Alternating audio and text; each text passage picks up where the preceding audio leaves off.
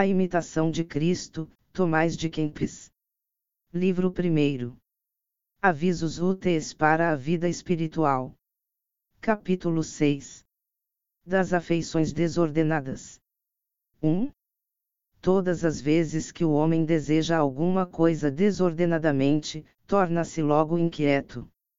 O soberbo e o avarento nunca sossegam, entretanto, o pobre e o humilde de espírito vivem em muita paz.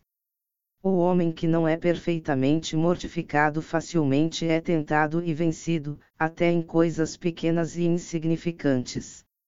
O homem espiritual, ainda um tanto carnal e propenso à sensualidade, só a muito custo poderá desprender-se de todos os desejos terrenos. Daí a sua frequente tristeza, quando dele se abstém, e fácil irritação, quando alguém o contraria. 2. Se, porém, alcança o que desejava, sente logo o remorso da consciência, porque obedeceu à sua paixão, que nada vale para alcançar a paz que almejava.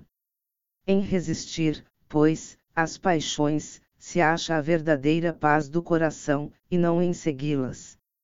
Não há, portanto, paz no coração do homem carnal, nem no do homem entregue às coisas exteriores, mas somente no daquele que é fervoroso e espiritual.